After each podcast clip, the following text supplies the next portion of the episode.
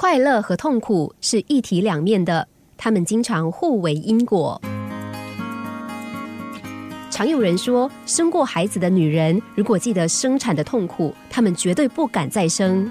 可是，孕育新生命的喜悦超过痛苦，让他们在生产过后几乎忘得一干二净。同样的，如果我们总是记得和亲爱的人生离死别的痛苦，我们绝不敢再对别人付出感情。可是不然，我们会重新开始，因为我们会忘怀喜悦压倒了愁苦，它拥有比愁苦更强大的力量。欢乐是克服苦痛之后的满足。一个不曾尝过痛苦滋味的人，无法体会快乐的可贵。比如，在长期雨天之后突然放晴，可以带给人欢愉的心情。可是，假如每天都是顶着大太阳，我们根本无法体验到晴天的喜悦。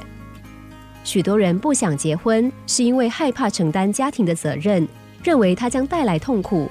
可是，结婚虽然能避开承担家庭责任的痛苦。相对的，也丧失了享受家庭温馨的快乐。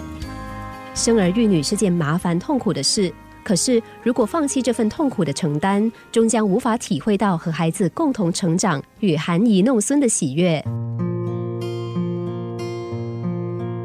真正的人生，要在乐中能知苦，苦中也可以体会到乐的甘美。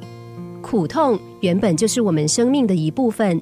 就好像植物的成长总会带来不可避免的修剪，受苦的过程其实也代表着康复的过程。